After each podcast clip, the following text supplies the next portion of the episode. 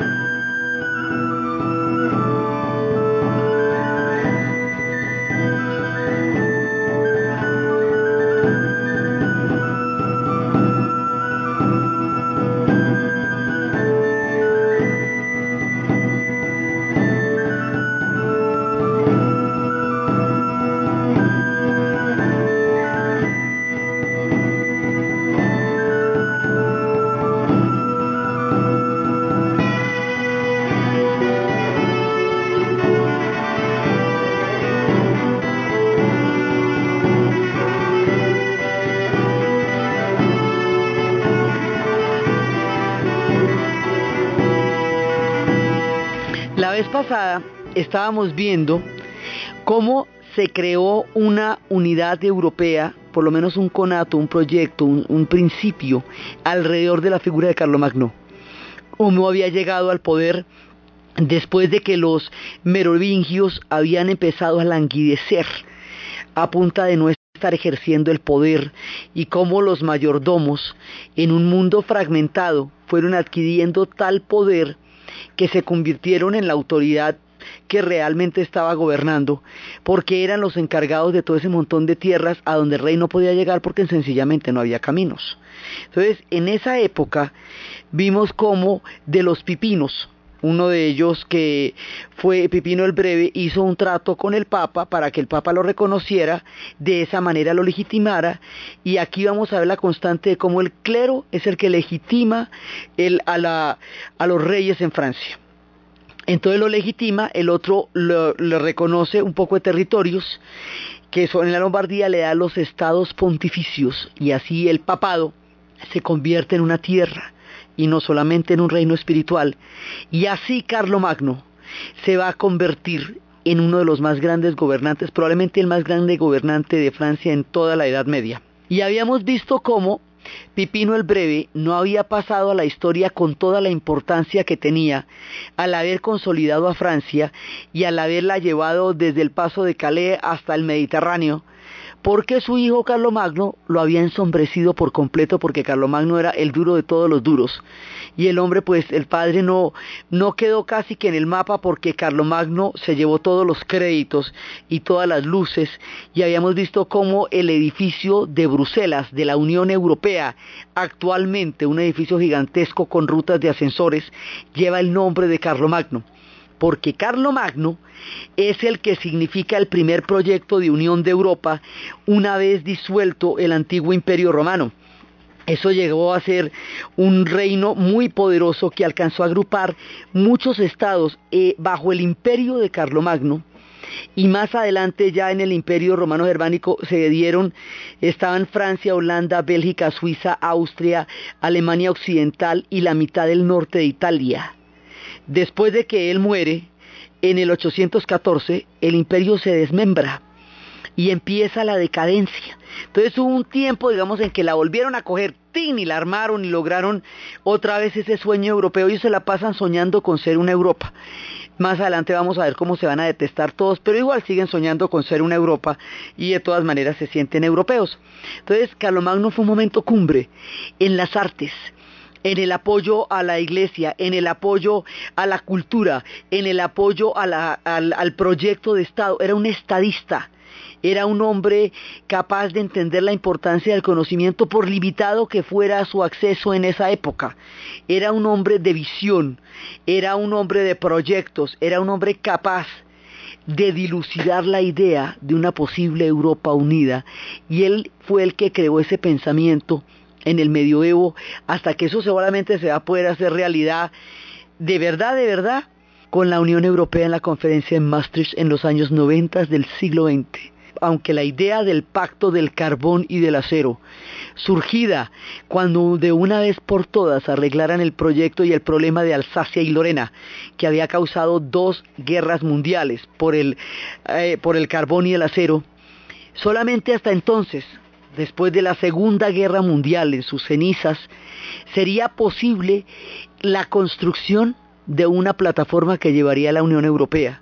Y solo cuando se unan los germanos de nuevo, cuando se reunifique Alemania, después de la caída del muro de Berlín, será posible, cuando caiga ya la Guerra Fría, que exista una sola Europa, una Unión Europea. O sea, tendrían que pasar el medioevo, el renacimiento, la modernidad, el siglo XX, dos guerras mundiales, el muro de Berlín y el fin de la Guerra Fría, para que el viejo sueño de Carlomagno pudiera ser una realidad y se convirtieran en lo que hoy son, un bloque económico y político de preponderancia y presión en el mundo contemporáneo.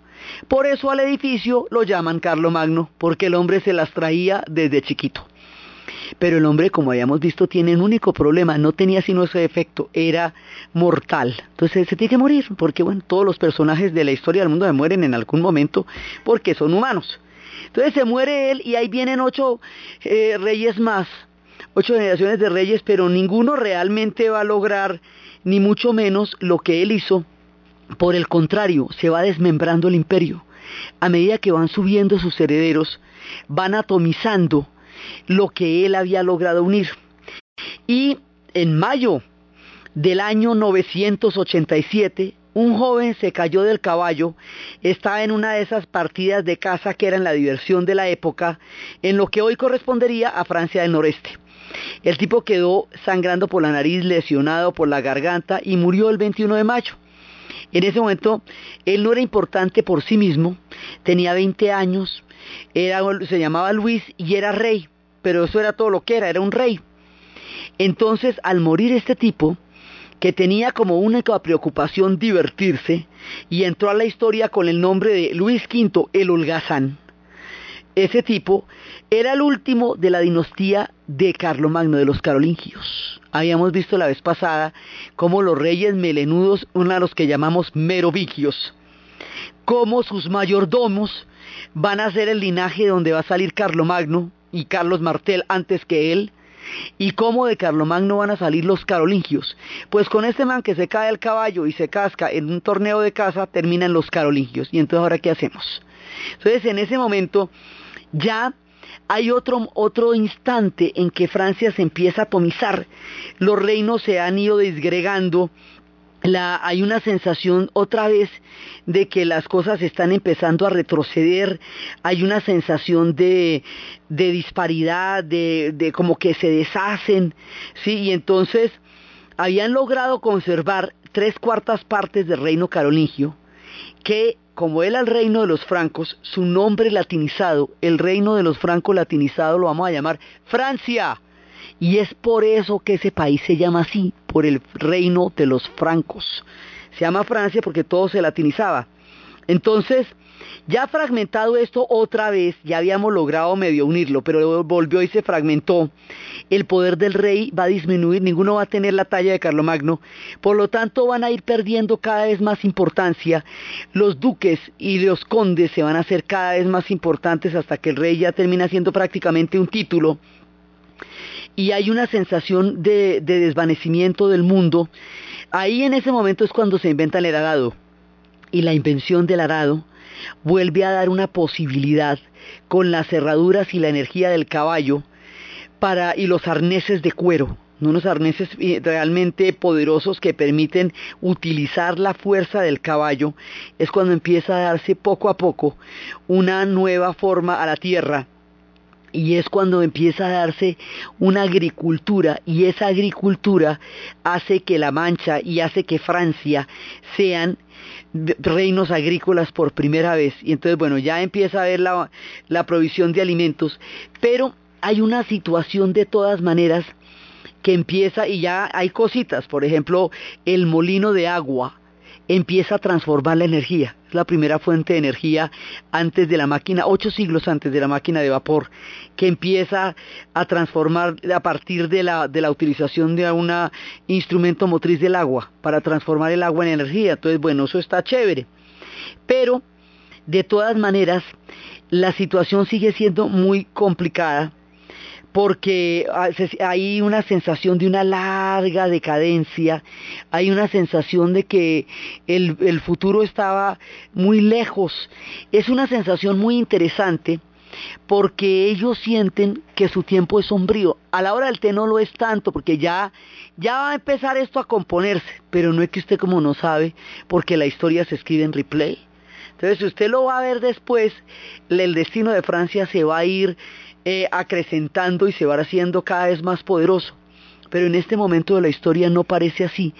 Todos los pueblos, aún los más esplendorosos, aún los más grandes, aún los más insignes, aún la mismísima Francia, la mismísima Inglaterra, empezaron chiquitos, se cascaron, tuvieron épocas oscuras, se mataron entre ellos, ellos no nacieron regios y titinos como uno los ve hoy en las calles de París, se dieron garra muchos siglos antes de llegar a producir un gran país.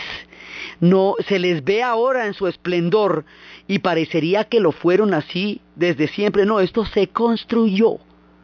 Poco a poco se construyó y pasaron por las más duras y por las más terribles y hubo momentos en que ellos también pensaban que ellos no iban a ningún Pereira, que no iban a ninguna parte, que nada les iba a salir bien. Eso es parte de la construcción de los pueblos. Los pueblos no se quedan así, eso se compone. Entonces, y dura siglos muchas veces. Entonces, resulta que cuando hay esta sensación tan supremamente fuerte de que se disgregan, que empiezan a pasar cosas terribles. ¿Y qué es lo que pasa de terrible? O sea, aquí hay dos cosas. Por un lado, se está completando el milenio. Y al completarse el milenio, el primer milenio de nuestra era, resulta que en el Apocalipsis se había escrito que mil años después del texto, la tierra llegaría a su final.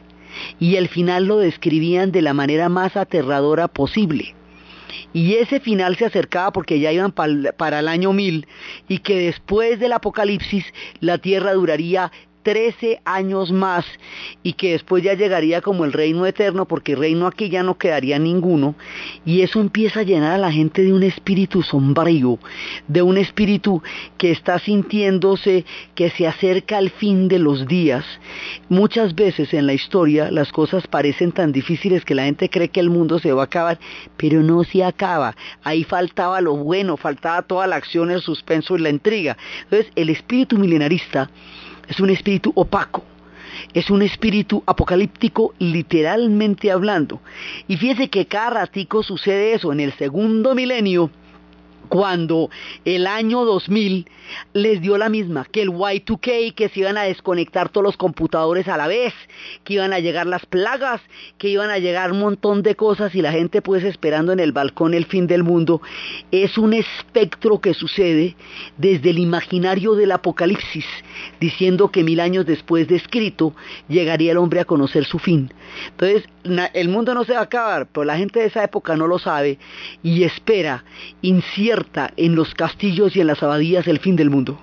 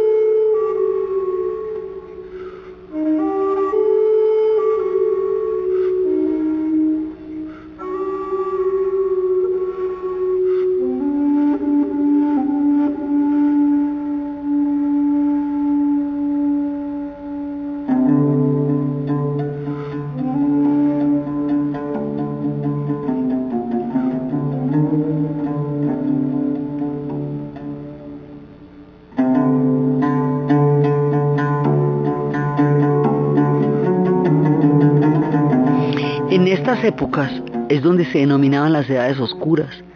Y esto lo va a representar Igmar Bergman, el gran cineasta sueco, en una película que se llama El séptimo sello, donde en un ambiente de total oscuridad y pesadumbre, de ese sentimiento apocalíptico, la muerte está jugando ajedrez.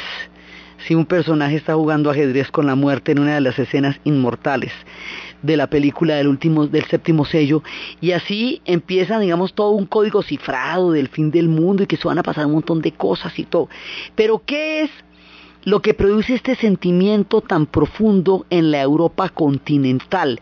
¿Por qué andan tan bajados de nota? ¿Qué fue lo que les pasó? Que se sintieran como que se perdía la esperanza, porque es que esto es recurrente en la historia. Hay veces la gente se le sube la nota y cree en las utopías, y a veces se le baja la nota y no cree en nada y espera el fin del mundo, pero esto, esto va, esto tiene sus ciclos. ¿Qué fue lo que los, los molestó tanto, lo que los perturbó tanto? Si íbamos bien, o sea, la cosa estaba bien con Carlomagno, después sus descendientes no son capaces de mantener lo que él consiguió, pero tampoco, o sea, pues no es tampoco tan grave. ¿Qué es lo grave? Lo grave es que del norte de Europa, empiezan a bajar unos pueblos compuestos por unos hombres gigantescos, absolutamente.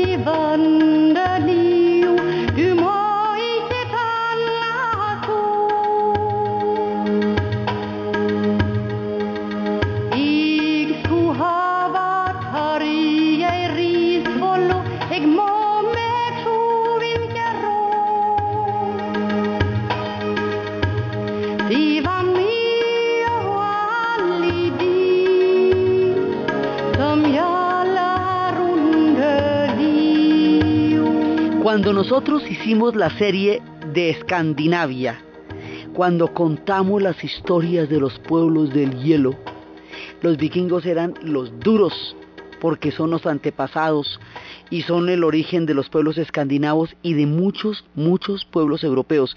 Ellos van a ser una matriz de Europa, lo mismo que los celtas. O sea, los europeos se componen de una cantidad de pueblos que se van a invadir unos a otros y en el despelote que generan van creando las culturas y los pueblos que luego serían Europa. Entonces, la otra matriz grande, ya hemos visto tres con esta, los celtas, los germanos, ahora vienen los vikingos para armar este cóctel que llamamos Europa. Entonces, llegan los vikingos y cuando nosotros estábamos en la serie de Escandinavia, pues ellos eran un pueblo magnífico con un sentido muy democrático. Acuérdese que las mujeres ahí participaban en lo que en ese momento muy temprano ya era un parlamento. Ellos tenían unas instituciones avanzadísimas. Ellos tenían unos conocimientos fantásticos. Eran unos pueblos bastante avanzados para su época eran unos pueblos magníficos, unos pueblos poéticos, con todas sus odas y con todas sus cantos y sus gestas y todo eso. Desde el punto de vista de Escandinavia, eran un pueblo increíblemente avanzado para su tiempo y un pueblo que tenía una cantidad de condiciones muy buenas, digamos, para, para la historia. Pero desde el punto de vista de aquellos a quienes invadieron, estos eran el terror el azote, porque pues fueron los que padecieron eso. Entonces ellos van a llegar sobre los reinos francos y van a llegar sobre toda Europa y muy tempranamente en la historia del mundo, Francia va a tener las oficinas de prensa de lo que va a ser la historia universal. Entonces nosotros vamos a conocer mucho de la saga de las historias de los vikingos a través de los francos. Y como los francos fueron los que más padecieron, uno de los pueblos más azotados por las invasiones, pues de ahí nace la leyenda negra de los vikingos, que eran unos pueblos terribles, sedientos de sangre y temerarios. Eran mucho más que eso, pero también eran eso. Entonces, ya paraditos aquí en Francia, la cosa es de terror Paraditos en Escandinavia, la cosa es de grandeza, porque la historia varía según quien la cuente y dónde esté parado. Entonces, cuando estábamos en Escandinavia, la dureza y aquí el terror. ¿Qué es lo que hacen los vikingos? Desarrollan la navegación que Europa no conocía en esa época. Nadie tenía un barco como ellos. Ellos tienen unos barcos que son capaces de deslizarse sobre superficies muy panditas. O sea, usted le cae un aguacero con un charco y tú que le cae el barco vikingo ahí. Entonces, ellos no tienen agricultura casi porque son países que viven en el hielo. Sus lagos están congelados mucha parte y están llenos de agua, rodeados de agua. Entonces, ¿usted qué hace? Si está en un peladero de hielo rodeado de agua, son pescadores, necesariamente porque el mar es su alimento. Pero hay un momento en que no solamente deciden pescar en el mar, sino navegarlo. Entonces al principio tenían sus barcos y se, se visitaban unos a otros en los lagos, pero luego se inventan las velas. Cuando ellos izan las velas de sus barcos, en ese momento que se tenga el que esté parado en cualquier esquina porque van a solar Europa. Ahí van a caer encima de todo el mundo y nadie los va a poder parar durante mucho tiempo. Le dieron durísimo a todos, en la Inglaterra, a la Francia. En Inglaterra ya era la cosa tan tenaz, llegaron a ser una dinastía, llegaron a gobernar. Los daneses gobernaron a Inglaterra y ese tiempo en que los daneses gobernaron a Inglaterra es el que retoma Shakespeare quien vivió en épocas tan supremamente turbulentas a nivel político que le tocaba escribir sus obras a manera de metáfora en tiempos distintos a la época en que vivió porque todo era peligroso entonces en ese tiempo. Entonces él habla de la época del rey de Dinamarca y el rey de Dinamarca es la dinastía de Hamlet. Y es por eso que dicen algo está podrido en Dinamarca, porque está hablando de Hamlet y está hablando de la dinastía de los daneses. Los tenían asolados, pero secos, hasta que un rey en Inglaterra, Alfredo el Grande, dijo, ay, ¿sabe qué? Hagámonos una armada para quitarnos a estos de encima porque es que me tienen pero cansado y se hagamos barquitos, chévere, eso, metámonos en el tema de los barcos, metámonos en el tema de los barcos, Inglaterra empezaría un camino que la llevaría siglos después a ser la reina de los mares, hasta que el mundo acuático le perteneciera a los ingleses en el siglo XIX, con esta idea del rey Alfredo, hagámonos un barquito a ver si podemos hacer algo con estos señores porque los tenemos aquí todo el tiempo. ¿Se acuerda que Olafo decía, Helga, voy a saquear Inglaterra, ¿qué te provoca? Entonces, ¿qué pasaba? Los vikingos no tenían agricultura ya. Abajo con el tema del arado y todo eso ya tenemos agricultura. Los pueblos no ofrecen una resistencia comparable a la fuerza de los vikingos. Son pueblos de poca resistencia, tienen comida, eh, unos climas más benignos porque no se puede sostener mucha población en el ecosistema de los vikingos, no aguanta mucha gente. Pues por un lado a veces una tribu era derrotada por otra y emigraba, o por otro lado sencillamente, se, o sea, había un momento en que usted tenía que ir porque ellos hoy día tampoco son muchos. Sí, por ejemplo, los suecos son 8 millones. No se resiste más gente allá, porque eso están sobre una superficie de hielo donde el sol se ve rara vez, de ahí su pálido color. Entonces deciden bajar sobre el continente, se van repartiendo en oleadas.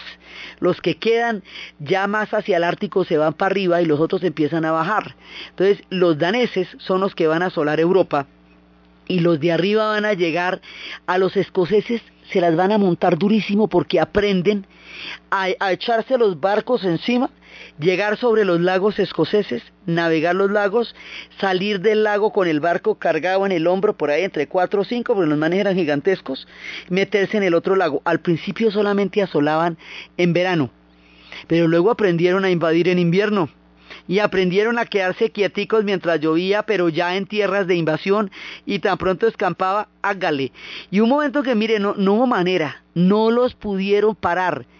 En Inglaterra y en Irlanda destruyeron las, lo que eran las iglesias celtas ¿Se acuerda que los celtas habían salvado el conocimiento porque en todo el despelote del medioevo ellos lo que hicieron fue guardar la iglesia en las abadías?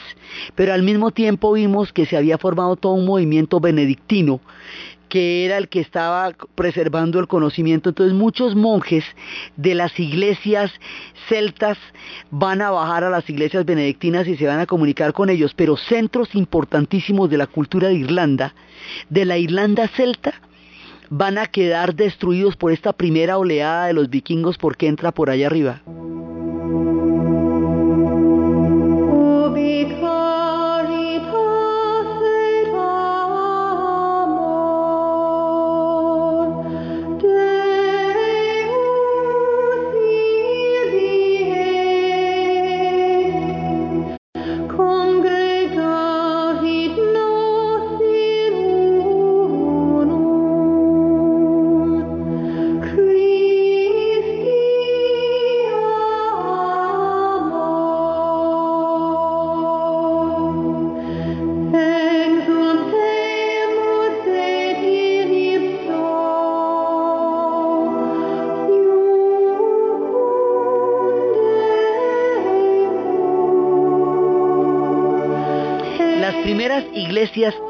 Celtas, o sea, iglesias cristianas celtas, de ese cristianismo celta que se desarrolló con San Patricio, van a quedar arrasadas por las oleadas de los vikingos.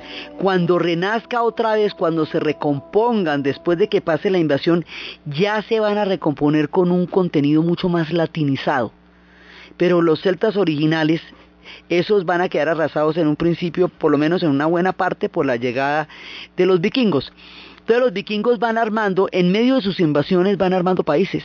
Hay unos que se van hasta Rusia y allá con los eslavos, una tribu de los vikingos que se llaman los varegos, eh, que están particularmente eh, dirigidos por un pueblo que se llama el pueblo de Rus. Van a hacer un pacto con los eslavos, un pacto en el cual los eslavos les darán a ellos su pueblo y su tierra, y pedirán de ellos su organización social y política. ¿Cómo serían de avanzados los vikingos? Que la organización social y política que tenían les inspiró a los eslavos la idea de hacer una fusión con ellos para crear una combinación que fuera lo más posible parecido a lo que mucho tiempo después sería una nación. O sea, esto para decirles que realmente los hombres estaban mucho más adelantados, como la hicieron con el pueblo de Rus que venía de los varegos, que era una tribu vikinga, a esa nación, a ese pacto, lo vamos a llamar Rusia. Y en Novgorod hay una puerta de madera gigantesca donde se ve el sello del pacto, que es donde están haciendo lo que el mundo conocería después como la Santa Madre Rusia.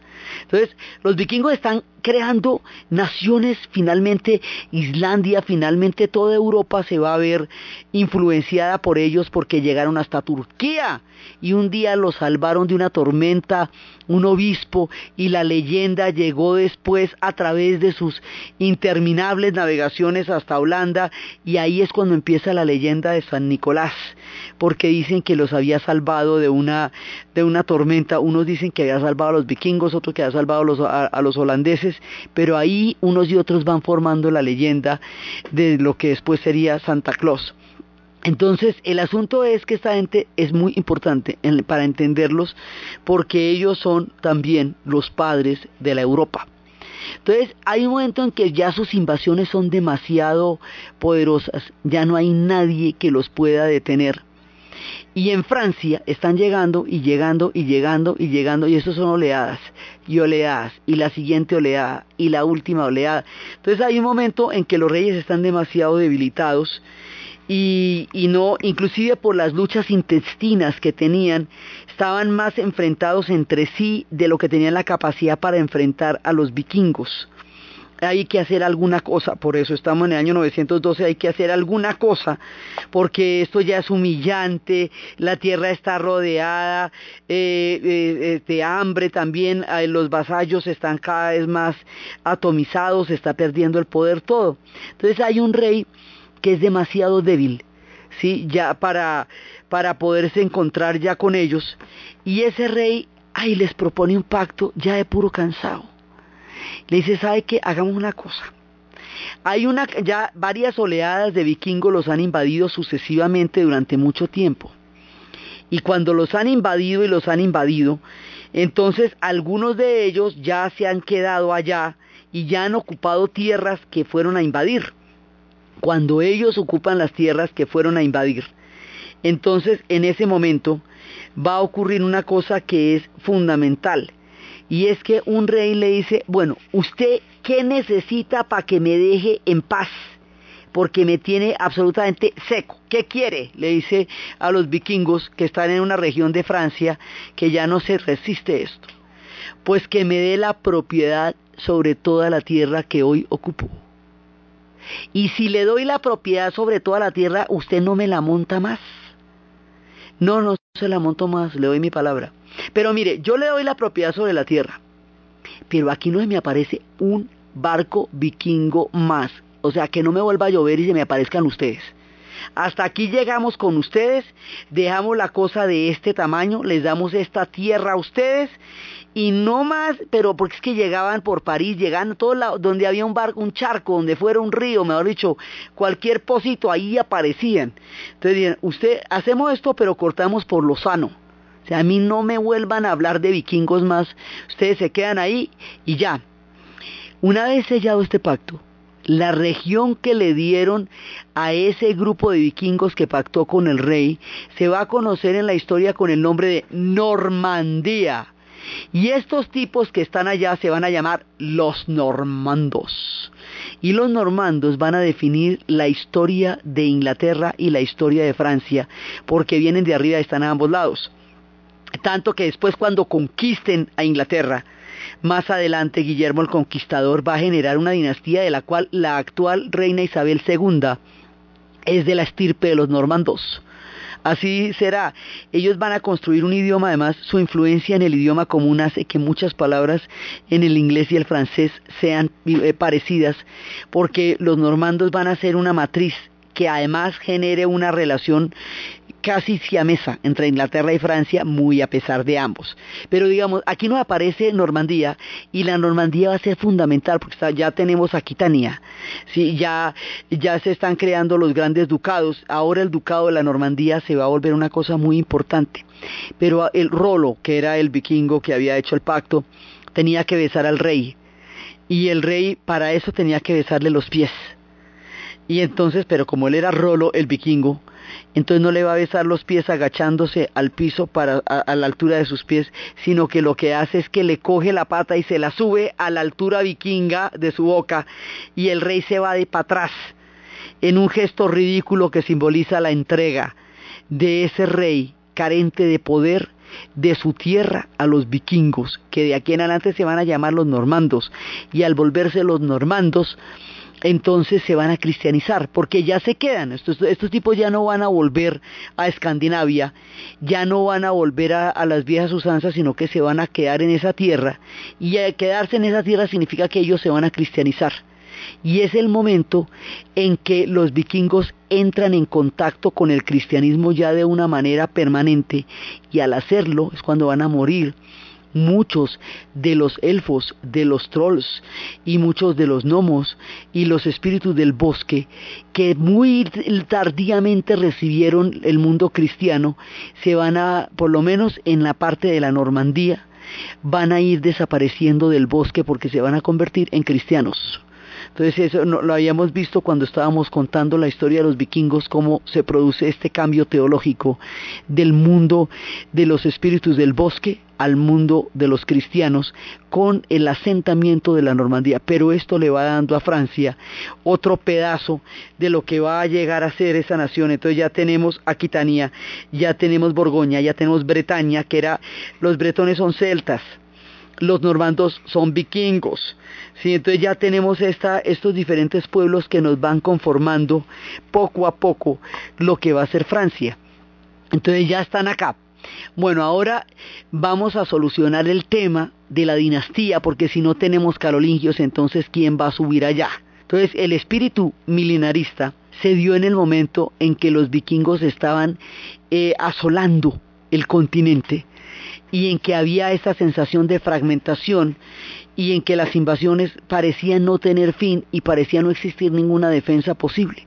Finalmente el pacto que hacen con los normandos sirvió para que los vikingos dejaran de asolarlos y ya de adelante se pusieran a hacer otras cosas distintas a repeler una invasión. Pero todas las invasiones vikingas hicieron que la gente se tuviera que meter en castillos, porque de verdad era peligroso andar por ahí parado, porque llegaban estos hombres gigantescos y echaban por lo que tuvieran por delante. Entonces se van a hacer una gran cantidad de castillos. Entonces el medioevo se nos va a conformar, por un lado, por la institución de los feudos, eh, de los señores feudales y de los vasallos, por el pedazo de tierra que llamamos feudo, que es un antiguo vocablo alemán. Vamos a verlo por las relaciones entre los feudos, entre los señores feudales y sus vasallos. O sea, el sistema feudal es una tierra, una relación, un juramento. Cada vasallo a su vez puede ser señor de un vasallo más pequeño hasta que lleguemos al último de los vasallos que ya no tiene ninguna tierra y por lo tanto no puede ser señor de nadie, y estos que no tienen tierra y que no pueden ser señor de nadie y que por lo tanto son amos, son, digamos, eh, le tienen que rendir señorío a todo el mundo, son los que llamamos los siervos los siervos de la gleba, que es la base de la pirámide, que son los que no tienen ningún tipo de territorio. Entonces, a este sistema que ya dejamos montado, lo vamos a consolidar a través de los castillos y de las fortalezas, porque todo el mundo tiene que resguardarse. La invasión de los vikingos va a fortalecer el feudalismo y va a profundizar la estructura de la Edad Media porque es necesario que usted se entregue a alguien en, un juramento de fidelidad para que lo proteja de una amenaza real que son los vikingos asolando Europa. Y esto es lo que hace que Francia en particular tenga tal cantidad de castillos. Y por todos los pueblos que han sido asolados los tienen Escocia, también tiene una cantidad de castillos, Inglaterra tiene una cantidad de castillos, Irlanda, todos los pueblos que tuvieron que sufrir las oleadas de los vikingos, eso es lo que le da sentido a la estructura de los castillos que van a poblar Europa, tratando de huir de estos rubios gigantescos que llegaban con sus barbas. Entonces lo que los francos van a sentir de ellos es el terror pero lo que ellos van a hacer es mucho más que eso, es también una gran civilización, pero que el continente conoció fue en esos términos y de ahí nació la leyenda negra. Entonces, para sustituir el tema de las dinastías, ya no les está funcionando y el último de los carolingios murió. Entonces nos vamos a levantar otra dinastía. Y esa otra dinastía viene de unos personajes que tienen unas capas características y con esas capas características, los reyes de esta dinastía los vamos a conocer con el nombre de los Capetos. Y viene Hugo Capeto.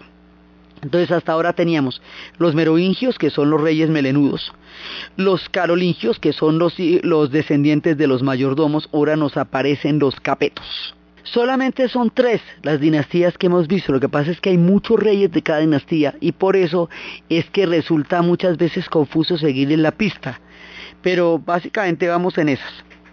Entonces empiezan los capetos y esto ya le va dando como una salida, ya hay otra vez una dinastía, pero igual tenemos que apoyarnos en la iglesia. Entonces Hugo Capeto se va a aliar con el arzobispo Adalberto para que lo legitime, el arzobispo de Reims, para que lo legitime y de esa manera fortalecer un poder, aunque sea local. Entonces aquí se nos va dando un, proceso en el cual las iglesias locales van a ir avalando a los diferentes nobles. Pero ¿cuál es la diferencia de los capetos? La diferencia de los capetos es que este rey va a ser elegido, lo cual dejan entredicho muchas cosas porque los, los reyes no eran elegidos, los reyes eran hereditarios, se supone que eran una sangre y un linaje. Entonces fíjese que las dinastías cambian y una vez que cambian después se legitiman.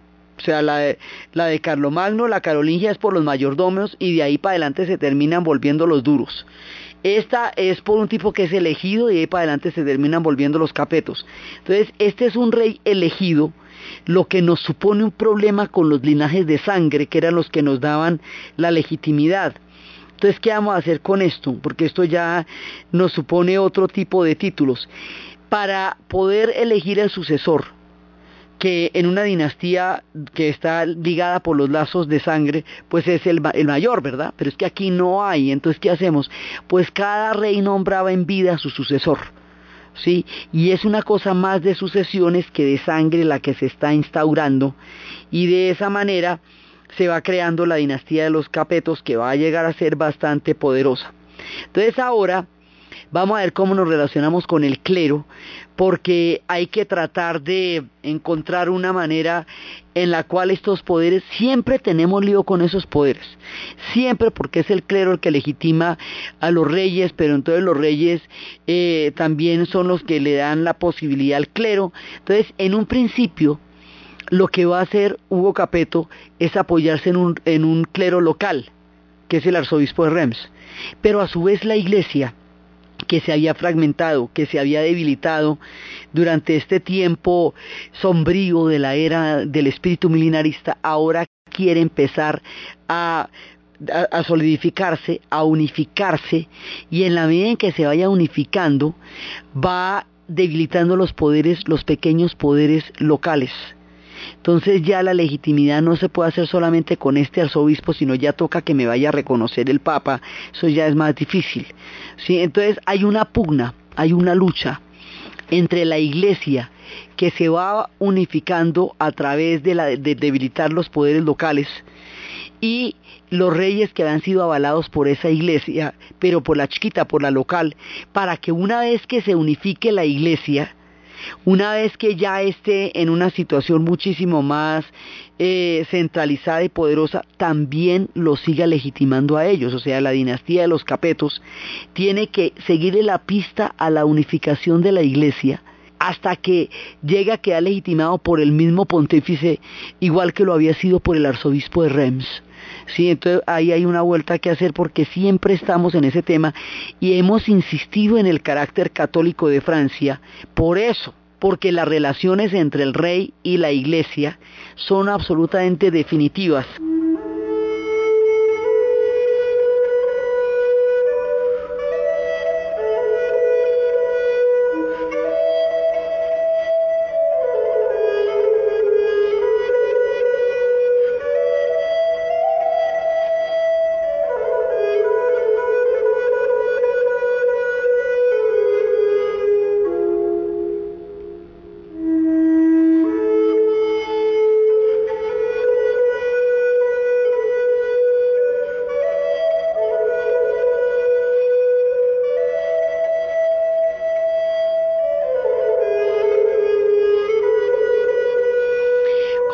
Los francos son los herederos del antiguo imperio romano, porque son los que se convirtieron al catolicismo, a diferencia de los, de los otros reinos hermanos que eran arrianos.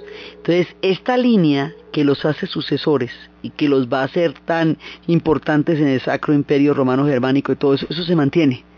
Todo el tiempo hay que ir revisando las relaciones entre el clero y la nobleza, porque de una u otra manera se necesitan un mutuamente para determinarse y para legitimarse mutuamente. Así que es una línea que nos va a atravesar toda la historia de Francia, no en vano, en ya después cuando Francia llegue a la grandeza serán precisamente Richelieu y Mazarino quienes inauguren esas etapas mucho tiempo después. O sea, esto siempre va a ser una línea. Entonces, ahora cada vez que haya movimientos en un lado o en el otro, el otro se tiene que transformar también. Si los movimientos se están dando por parte del clero, eso hace que la nobleza se tenga que recomponer para seguirle su paso a la legitimidad. Si los movimientos se están dando en la nobleza, entonces el clero también tiene que pellizcarse para ir buscando cómo acomodarse en los nuevos poderes. Entonces la iglesia va a tener este paso importantísimo para llegar a unificarse y cuando ya lo haga, cuando se logre unificar, cuando logre integrar todos estos pequeños poderes locales que a su vez daban legitimidad a los poderes de la nobleza, cuando ya logre todo esto, va a utilizar uno de los trucos más antiguos que existe desde que el mundo es mundo. Es inventarse una causa, es inventarse una guerra, un enemigo externo que esté en cualquier otro lado que haga que las diferencias entre ellos se desvanezcan, se borren y todos se aglutinen en torno a un enemigo común que es lo que más une a los humanos. La causa les va a parecer de papayita va a ser de las que más miniseries tenga. Y esto sí, aquí van a empezar verdaderamente las miniseries. La causa no está en los reinos vecinos. La causa está al otro lado del Mediterráneo. La causa viene de Oriente. La causa es el Islam. La guerra que esta gente se va a inventar y se la inventa el clero francés para unificar dar objetivos comunes, enemigos comunes, fortalecer la fe, crear todo un simbolismo que aglutine a toda la gente de su época, articular los ejércitos que estaban disgregados por ahí guerreando entre ellos, montar a los caballeros en una causa que los haga sentirse dignos del honor y de la fe a la vez ponerle oficio a todo el mundo que andaba como desocupado peleando y, en, y encauzarlos hacia algo que no debilite a la iglesia como poder, sino que la fortalezca. ¿Qué puede hacer todas estas cosas a la vez? ¿Qué puede ser tan supremamente poderoso y fuerte que logre todos los objetivos en un solo nombre? Las cruzadas. Por eso, las cruzadas parten de Francia y Francia va a ser la protagonista junto con Inglaterra de las cruzadas. Por eso decimos que Francia es la protagonista del medioevo, porque la mayoría de las cosas que pasaron durante esos siglos tuvieron su epicentro allá, también en Inglaterra, pero sobre todo allá.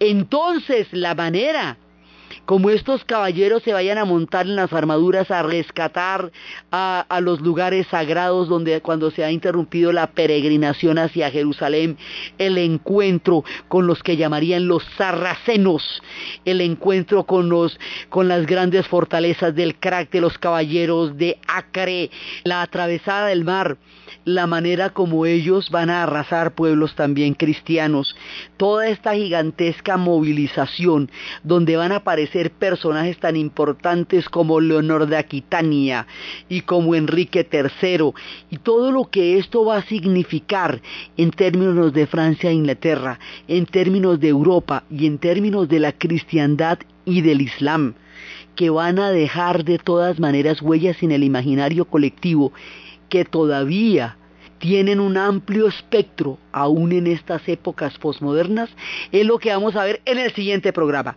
Entonces, desde la consolidación de los reinos francos, desde la época de los vikingos, desde las invasiones, la formación de la Normandía, la creación de este país que poco a poco se va a llamar Francia por los reinos francos, desde la forma como ellos van adquiriendo sus sucesiones, van encontrando a sus reyes y van formando su historia hasta montarla a caballo y hacerla atravesar Europa para llegar al otro lado del mar y protagonizar una de las guerras más sonadas de la historia en la narración Diana Uribe, en la producción Jessy Rodríguez. Y para ustedes, feliz fin de semana.